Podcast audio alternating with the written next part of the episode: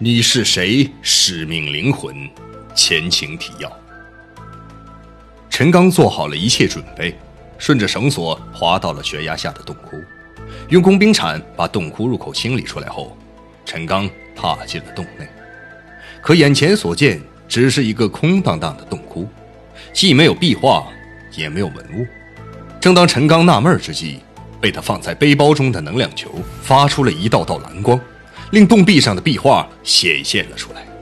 陈刚在其中一幅观音壁画中找到线索，发现了一处隐蔽的洞中之洞。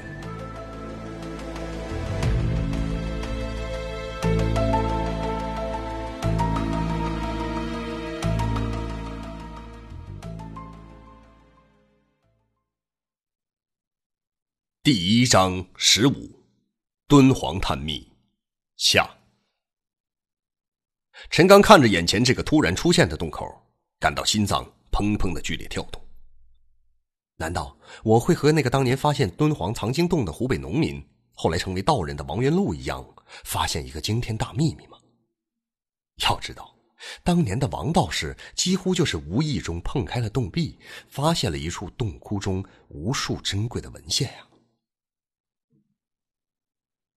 陈刚借着蓝色的光。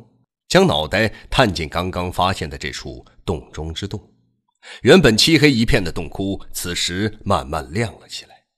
原来新打通的洞窟里，也缓慢的一点点的开始充满了蓝色的光芒。陈刚看着眼前的一切，说不出是恐惧，还是感到那个能量球的神奇。原来能量球能发出一种可以慢慢的像水充满容器一样的光。他可以清楚的看见这种淡淡的蓝色光芒的前端在空气中一寸寸的向前推进，并且这种光还有如空气一样，可以在空间中自行寻找通道，也就是犹如有灵性一般的拐弯。陈刚此刻没有时间继续感叹能量球发出光束的神奇了，他立即趴下，将身体从那个洞口爬进这处新发现的暗室。暗室不大。此时，蓝色光线已经完全弥漫进这个密室了，使得这个洞窟犹如方才那个洞窟一样的明亮。这个洞中洞也并不算大，大约有五到六平方米的样子。抬头看去，洞的顶部呈半圆形，距离地面大约六七米左右。这样一来，就显得这处洞穴空旷了很多。他又环顾洞窟的墙壁。这个洞窟的墙壁上也画满了壁画，与刚刚在上面洞窟中墙壁上的壁画完全不一样。不但清晰，而且色彩也十分艳丽。更令陈刚吃惊的是，壁画的内容完全令他感到匪夷所思。即使没有任何考古经验的陈刚也能看出来，这个洞窟的壁画内容没有任何一丝一毫的佛教色彩，完全是现代写实风格的壁画。第一幅壁画上面是一座类似洋葱头的西方多层建筑，这建筑的窗户好像还反着光线。难道这个建筑的窗户是使用我们现代玻璃当做建筑材料的？黄色墙面的多层楼房建筑前面是一个比较空旷的广场，广场中有很多来来往往的人群。并且这些人所穿着的服装类似我们大学生的学生服。第二幅壁画画的是一位年轻貌美的女子，面容清秀。这女子有着一头乌黑的长发，穿着玉色的长裙，脚下点缀了好几朵白云。这白云类似陈刚在敦煌壁画中看到的那些飞天仙女脚下的祥云。这位年轻的女人走在一群身着黑衣、头上罩着黑色面罩的人们前面，那些黑衣人手中握着长剑，剑锋所指的方向正好对准这位漂亮、年轻的身穿长裙的女性。站在女性身旁的是一个男性，这人赤手空拳，做着要与那些手握长剑、刺客模样的人格斗的姿势。要刺杀女人的黑衣人都将目光聚集到这个男人的身上。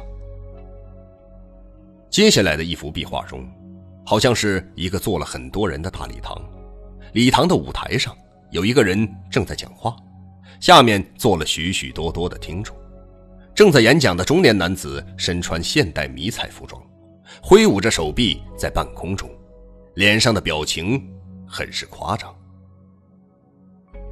第四幅壁画，画面中一个女人正站在一座满是石头的废墟中，正在对着一面石头墙壁看着什么。他的身后有几个男性，满脸杀气，手里拿着长矛和弓箭，正在悄无声息地接近女人。女人好像丝毫没有察觉。女人的身旁同样站着一位年轻的男性，他的一只手举着石头。这男人的正脸从观察者的角度看不见，正在向接近女人的、想要杀死女人的那些人做瞄准投射状。第二幅和第四幅壁画中，同样出现了两个女性形象，不过第四幅中的女人面对石壁，看不见容貌。无法判断与第二幅中的女人到底是不是同一个人，但从身形推测，好像是同一个人。这两幅壁画中，同样也出现了一个要保护女人的男人，可这男人的面部细节都画得很模糊，更无法判断是否为同一个人。最后一面墙上的壁画中，出现了一个看不出多大年纪的男人形象，这张脸画得很模糊。但可以看出，这个人的头发很稀少。站在一个大厅中，大厅里放置了很多犹如电子设备的仪器。男人好像对着坐在各种仪器旁的一个身穿长袍的、分辨不出男女的人说着什么。谢顶男人的身后是一个坐在类似沙发上、年纪更大一些的男性。这个老男人的脸上带着诡异的微笑，看着整个大厅中的人。这五幅壁画中，唯独画着年轻女人的那第二幅壁画特别清晰，完全可以用栩栩如生来形容。陈刚感到，这个女人他好像在哪儿见过，现在还想不起到底在什么地方、什么时间见过这位长相清秀的女孩。陈刚又抬头朝洞顶看去，如果说洞顶也有一幅壁画。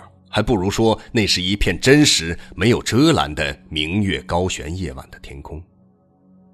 这壁画画得栩栩如生，几乎可以乱真，就犹如通过一台巨大的天文望远镜看到的景象。很多密密麻麻的星星，其中有三颗特别明亮。这三颗星星的连线恰好组成了一个倒置的等边三角形。在众多的星星中，那三颗星星。仿佛在向他眨眼睛一般，一闪一闪的。陈刚目不转睛地盯着洞顶那仿佛在夜晚看到的天空景象。虽然做过物理老师的陈刚知道，人类的肉眼是无法那么清晰地观测到星空的。可能是长时间注视的缘故，他感觉眼睛有些发花了。那些正被注视的星星好像缓慢地移动起来。他将眼睛眨了几下。又闭上了一会儿，重新睁开，继续看着洞顶。那些星星好像确实在移动。他又将目光移向那些壁画做参照物，这一回他确定这些星星是在变换位置的。他脑海中立刻冒出一个念头，眼睛迅速的在这些闪烁的星星中寻找北斗星。他试图找到那个小时候就特别熟悉的勺子星。可找了半天也没有找到那个汤勺的形状。陈刚又看了一会儿头顶的壁画，感到仰着的脖子有点酸痛。再加上平时他对天文学知识也并不丰富，虽说前一阵子买了一个天文望远镜，也对着天象观察过几天，不过他的那些天文知识更多的也只是对月亮、北斗星、启明星等这类大众星的了解。所以他并不十分在意头顶壁画中见到的图景。陈刚又环顾了一下这个洞窟的四周，发现这个新打开的洞穴中，除了这些壁画之外，空无一物。确定不会有什么新的发现后，陈刚探下身子，从那个正方形的洞口爬了出来。先前那道蓝色光束好像了解他的用意一般，也慢慢的从新发现的洞穴中。随着他的回撤，一点点的回归到这个稍大一点的洞窟里。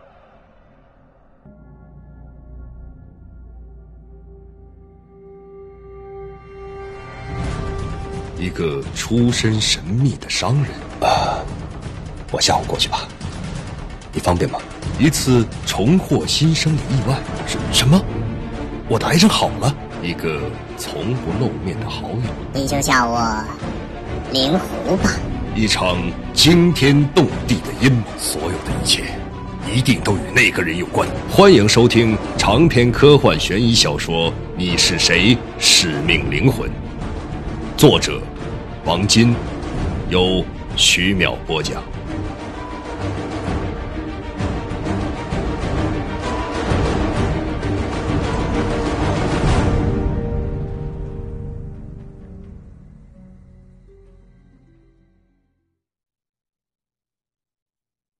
今晚的探险令陈刚对那个能量球又有了新的认识。这东西有着超自然的神奇，已经是不争的事实了。只从它能发出蓝色的、可以转弯的、随意收放自如的光线的能力来看，不但是人类目前无法掌握的科技，即使是很多年后，人类也不可能制造出这种装置。更让他感到不可思议的是，在那个新洞窟看到的景象。假如历史文献中记载的正确，从那位王道士无意发现藏经洞算起，敦煌已经在几百年内没有任何人再发现任何秘密。也就是说，洞中洞内的这些景象，在陈刚之前，最后一个见到的人，就是在几百年前将这些壁画描绘到墙壁和洞顶的那个人。假如这个推理正确的话，不可能，不可能的。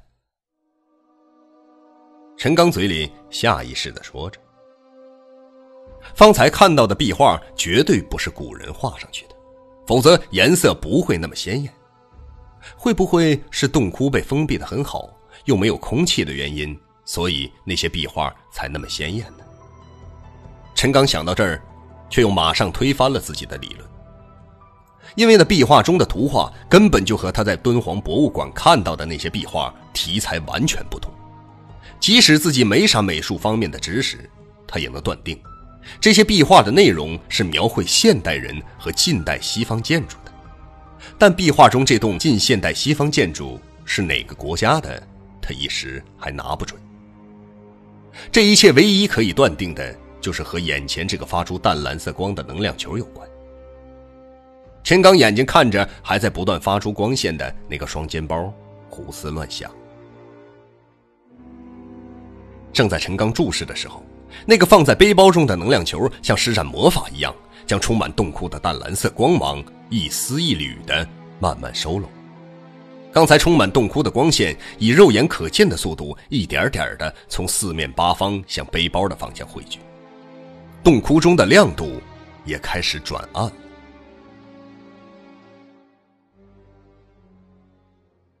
很快。洞窟中就只剩下陈刚的头灯和手提氙气灯发出的光了。他迅速的将氙气灯关闭，跟其他工具一起整理好，放到双肩包中，找到刚才进洞时那条攀岩绳索，打开电动马达向上爬升。当陈刚顺着攀岩绳来到刚才下去的地点时，并没有看到那个刘导游。原来的计划是陈刚进洞之后。假如想上来的时候就拉动系在绳索上面的铃铛，刘导游听到铃声响起就配合他拉动绳索。陈刚在上来之前就将头盔上面的照明灯关闭了，他向黑黝黝的四周寻找了一圈，发现大约离他二十多米的地方有个忽明忽暗的红点闪烁。陈刚知道这是刘导游正在吸烟。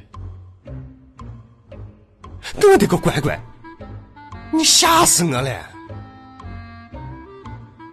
陈刚轻轻拍了一下刘导游的肩膀，刘导游扭回头，说话的声音都变了调。你这是咋了呀？都快进洞两个小时了，我还以为你有啥意外了呢。这根烟抽完，我就准备下山找人救你了。你都吓死我了！